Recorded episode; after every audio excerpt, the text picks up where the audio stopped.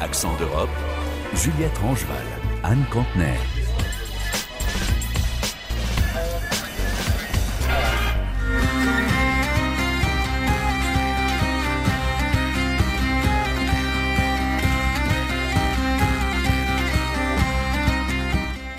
Bienvenue à tous. La colère des agriculteurs résonne dans toute l'Europe. Après la mobilisation en France, en Allemagne ou encore en Roumanie et en Belgique, c'est au tour des Polonais. Comme ailleurs, les agriculteurs polonais dénoncent des normes toujours plus lourdes, des prix de vente trop faibles. Mais chez eux, il y a une particularité. Ce qui les préoccupe, c'est surtout la concurrence venue d'Ukraine, jugée déloyale. Aujourd'hui, les exploitants ont décrété une journée de mobilisation nationale. Adrien Sarlat. 200 points de rassemblement et au moins autant d'opérations escargots ou de routes bloquées. Ce n'est pas dans les grandes villes, mais chez eux, en zone rurale, que les agriculteurs polonais ont décidé de se retrouver pour protester. Beaucoup d'entre eux ont vu leur rendement chuter et leurs conditions de travail se dégrader ces derniers temps. En cause, la hausse des coûts de production corrélée à une stagnation des prix de vente. Mais aussi et surtout, les exportations du voisin ukrainien des denrées produites hors de l'Union européenne et donc à moindre coût, qui n'ont pas à respecter un cahier des charges aussi strict. Alors forcément, elles tirent les prix à la baisse sur le marché polonais, et les producteurs locaux, eux, se retrouvent à vendre à perte, voire à ne plus trouver acheteurs. Le phénomène avait déjà été dénoncé par les producteurs de céréales en septembre, lorsque Bruxelles avait annoncé la fin de l'embargo sur le grain ukrainien. Aujourd'hui, c'est l'ensemble de la profession qui se mobilise contre une situation qui n'a fait qu'empirer depuis le début de la guerre.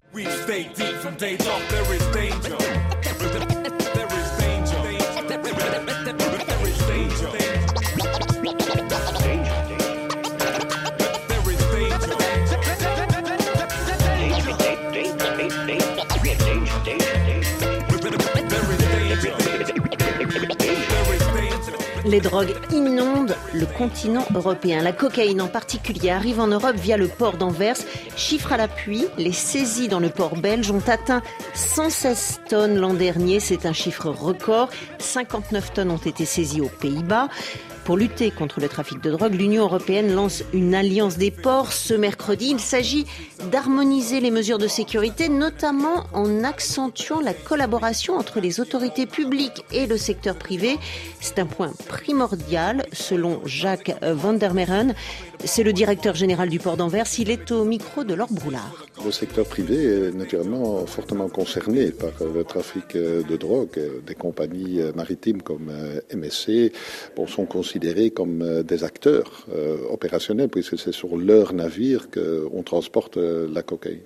Puis il y a les opérateurs des terminaux dans les ports qui chargent et déchargent les conteneurs. Et puis il y a évidemment les autorités publiques, la douane, qui est censée checker, scanner tout ce qui se trouve dans un conteneur. Évidemment, dans un port comme le port d'Anvers, il y a plus de 12 millions de conteneurs qui entrent et qui sortent.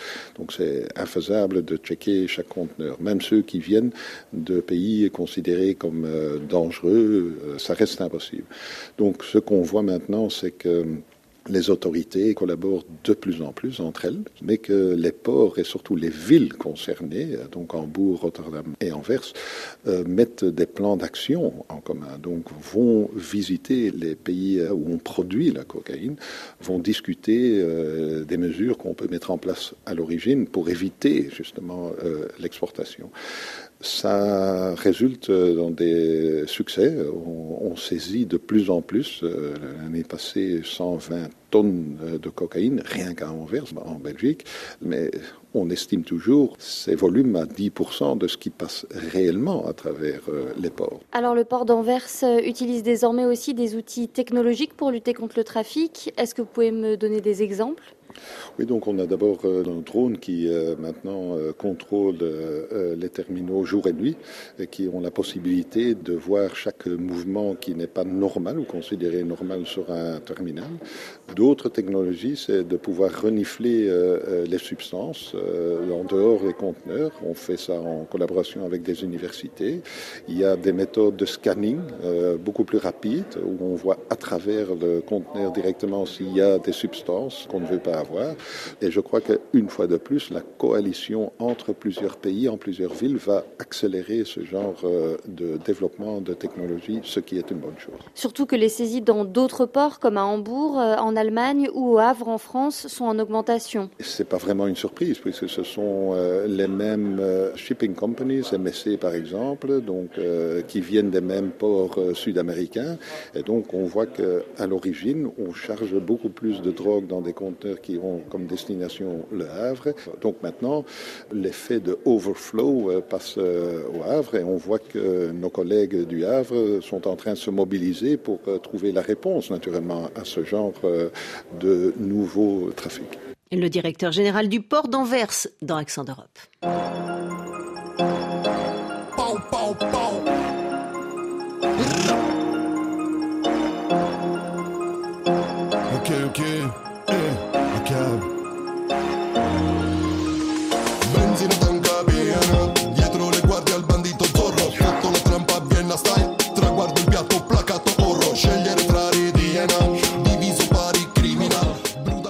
Des milliers de kilomètres plus au sud, en Italie, le port de Gioia Tauro en Calabre est devenu l'une des portes d'entrée de la cocaïne en Europe. Et c'est d'ailleurs par là qu'arrive la quasi-totalité de la cocaïne saisie en Italie.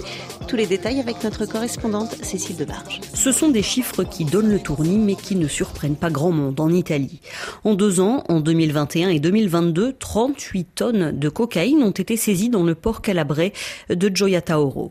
Les forces de police estiment que cela représente 20% environ de la drogue qui entre sur le territoire italien via le port calabrais, soit un total estimé de plus de 150 tonnes de cocaïne.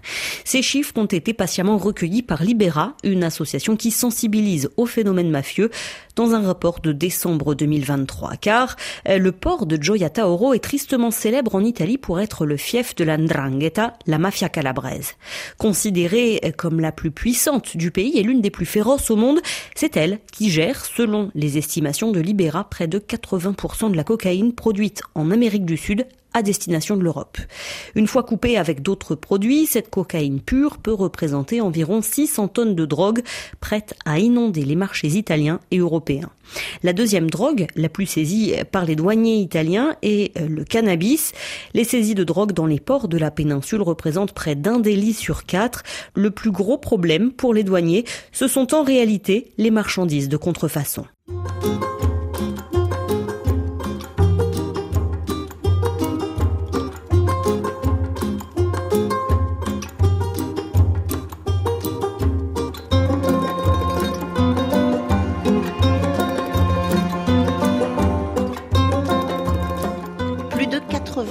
Des habitats européens sont en mauvais état.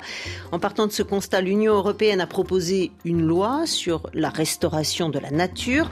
En novembre dernier, les États membres et le Parlement ont trouvé un accord sur le texte et parmi les objectifs figure celui de planter des haies.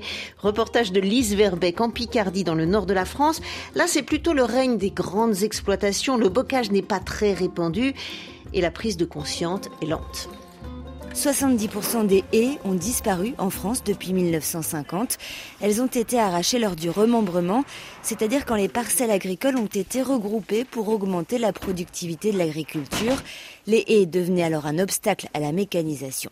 La Picardie n'y a pas échappé et les grandes cultures de pommes de terre et de betteraves notamment s'étalent sur des kilomètres. Bonjour. Bernard Mercier, lui, a décidé de revenir en arrière. C'était quoi comme culture? Ici, c'était du maïs, c'est du maïs sans silage. Et on a replanté du, blé euh, à l'issue. L'agriculteur de 51 ans est installé à Kanda, un petit village de la Somme. le fait qu'on ne travaille plus les sols, en fait, on gagne une porosité. Les vers de terre remontent de la terre et ils détassent le sol et on a, on a toujours une petite couche de matière organique sur le sol qu'on a les terres se compactent plus. Il fait de l'agriculture de conservation. Il n'utilise plus d'insecticides et très peu de produits phytosanitaires. Et l'hiver dernier, il a replanté des haies. Là, on est sur une haie qui avait été émise euh, une cinquantaine de mètres. Et il y a combien d'essences euh Là, on a du laurier, on a des groseilliers, on a un petit peu de feuillus aussi pour garder un peu de végétation pour l'hiver, pour que le gibier puisse euh, s'abriter. Il y a des, des basses tiges et des hautes tiges. Donc là, il y en a d'autres là-bas que vous avez plantées il y a un an aussi Et la hauteur, là, pour l'instant, ça fait un an qu'elle est plantée, cette haie-là Ils n'ont pas encore, en fait, ils ont surtout développé leur système racinaire, ils n'ont pas monté, ils font 50 cm de haut. Il faut être patient. Au total, il a environ 3 km de haies. Il va continuer à en planter cet hiver et dans les années à venir. En fait, on a tout mis en bordure de champ. On a aussi coupé une parcelle et on a mis ça aussi dans les vallons pour garder l'eau. Donc oui, ça demande une organisation pour la largeur des machines ou autre, pour éviter les contraintes. Mais en fait, là, on a calculé bon, la, la distance et puis pour essayer de passer à côté, quoi. Mais après, l'avantage, c'est que sur une grande longueur comme ça, euh, il y aura une haie qui va casser euh, l'écoulement de l'eau. Face au changement climatique, les haies ont donc un grand rôle à jouer et permettent de rendre l'agriculture résiliente. Des haies qui ont aussi un grand bénéfice pour la biodiversité. La nature s'enrichit à nouveau. On voit de plus en plus, c'est des alouettes qu'on ne voyait plus avant. On a après, il y a, d'autres soucis, hein. tout n'est pas miraculeux. Je vois aujourd'hui, en ayant toujours un couvert, ben, on a des attaques de mulots. Et aujourd'hui, on revoit en 10-15 aigrettes qui viennent manger les mulots, qu'on voyait jamais ça avant. On revoit les rapaces, tout ce qui est chouette, euh, et on met des perchoirs dans les couverts pour réguler les mulots. On voit, on retrouve les, pelotes au, pied des perchoirs qu'ils ont mangé des mulots. On fait tout pour retrouver l'équilibre. En fait, on a perdu la casquette de d'exploitant et on revient paysan comme nos ancêtres. En face des haies qu'il a replantées en bordure de son champ, il y a une immense parcelle totalement nue. Bernard Mercier est un peu vu comme un ovni dans les environs. J'ai pas le ressenti aujourd'hui que le monde agricole veut replanter des haies. Il y a vraiment la niche des personnes qui reviennent à la nature, euh, telles que l'agriculture de conservation, la réduction de travail du sol ou autres, qui prennent un peu plus conscience mais euh, pour moi, personnellement, sur les grosses, grosses exploitations, je ne sens pas le, sentiment de replanter des C'est aussi le sentiment de l'Office français de la biodiversité de la région Hauts-de-France. La haie est encore perçue comme un obstacle et une contrainte car il faut l'entretenir chaque année. Si l'idée infuse doucement, il y a urgence, dit l'Office, car il faut une dizaine d'années pour qu'une nouvelle haie soit fonctionnelle. Deuxième étage, la salle sanitaire. Je vais prévenir de votre arrivée. D'accord, merci. À la Chambre d'agriculture de la Somme, on essaie de faire prendre conscience aux agriculteurs de l'importance de leur rôle face au changement climatique.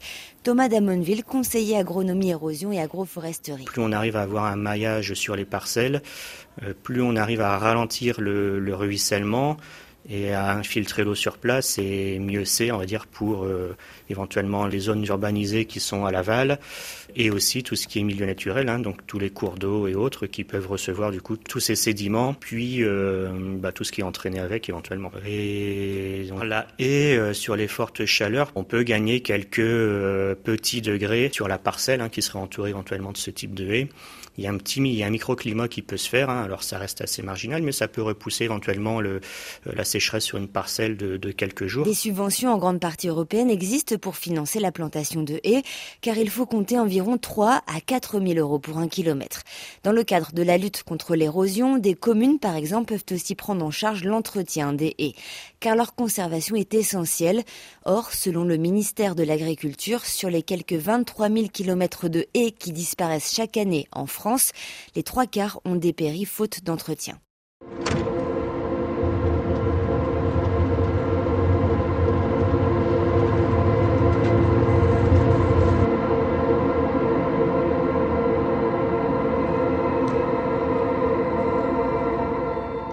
On fait un tour dans les salles de cinéma avec la sortie sur les écrans français aujourd'hui d'un road movie russe. C'est devenu rare. Ce film c'est La Grâce d'Ilya Povolotsky. Il raconte l'histoire d'un père et de sa fille adolescente qui sillonnent la Russie à bord d'un van rafistolé. C'est l'unique film russe présenté au dernier festival de Cannes. Il a été tourné sur pellicule argentique en 2021. Étienne Bouche faisait partie des tout premiers spectateurs. Leur voyage commence dans les montagnes d'un Caucase indéterminé. On y entend parler le géorgien et le balkar. Dans un échange laconique, les deux personnages évoquent la Kalmoukie, une région du sud où ils font étape. D'une localité à l'autre, ils investissent un terrain de sport ou un terrain vague pour y projeter des films en plein air. À bord de leur maison ambulante, père et fille partent vers le Grand Nord russe, une errance qui ressemble à une fuite. La jeune héroïne garde avec elle ce qui ressemble à une urne funéraire. Le réalisateur du film, Ilya Povolotsky, a voulu raconter un voyage initiatique inspiré de contes slaves orientaux, l'histoire d'une adolescente qui accède à la maturité. Mais cette traversée sèche et silencieuse du pays parle aussi de la Russie, ou plus exactement de la Russie éloignée des grandes villes, celle qui échappe souvent à notre compréhension. Dans ce film, Ilya Povolotsky raconte en filigrane la perte de sens et d'identité qui a gagné son pays. Je dirais que cet espace que nous observons demeure un espace-temps post-traumatique après l'effondrement de l'URSS, le dernier grand empire d'Europe de l'Est, quand une partie des gens, plutôt conséquente, s'est retrouvée à la marge, notamment les personnes éduquées qui, écartées de l'histoire, vendaient leurs livres. Et ils sont nombreux, selon moi, à ne pas avoir trouvé leur place dans ce nouveau monde. Ils n'ont pas su comprendre ce qui leur était arrivé et de quelle manière vivre désormais. Le film a nécessité 60 jours de voyage, dont 42 de tournage réel. Au total, l'équipe a parcouru 5000 km du sud vers le nord. Et les étapes du voyage, les paysages traversés restituent la complexité du pays, ses contradictions, la diversité des peuples qui l'habitent. Confinés dans leur van, les deux personnages tentent de résoudre des conflits intérieurs et peinent à exprimer leurs émotions. Un état qui semble se confondre avec celui du pays lui-même. Le voyage se termine dans le Grand Nord, au bord de la mer de Barents, où il ne reste que les ruines de l'Empire. Et il n'est pas interdit de penser que l'urne funéraire incarne ce passé traumatique dont il faut se libérer.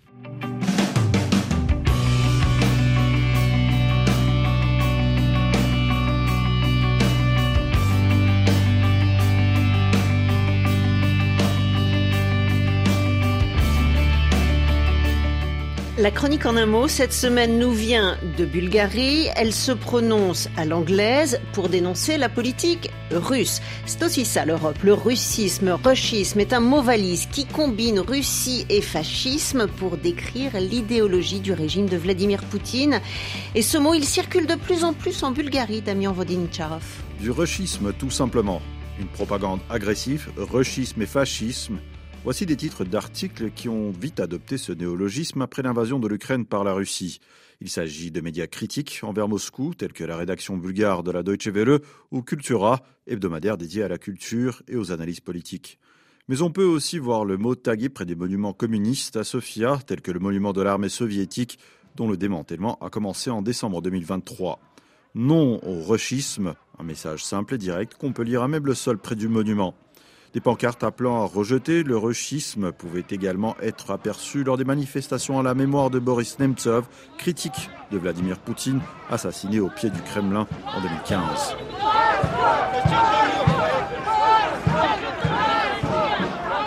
Le terme lui-même est un néologisme qui entre dans le langage courant des opposants au Kremlin lors de la première guerre de Tchétchénie de 1994 à 96. Djokhar Dudayev, indépendantiste tchétchène et président de la République autoproclamée d'Ichkéry, l'utilise pour désigner l'idéologie du Kremlin après l'écroulement de l'URSS. Il ne mâchait pas ses mots lorsqu'il était question de la Russie. Les habitants de l'ex-URSS ou de l'Union à venir et surtout les habitants de la Russie souffrent de russisme. C'est une maladie chronique très virulente, pire que le fascisme, le nazisme et le racisme, pire que les idéologies misanthropes. Ils en souffrent qu'ils le veuillent ou non, et cette maladie ne peut être guérie que par de terribles supplices. Le mot sera repris lors de la guerre russo-georgienne de 2008, puis lors de l'annexion de la Crimée en 2014.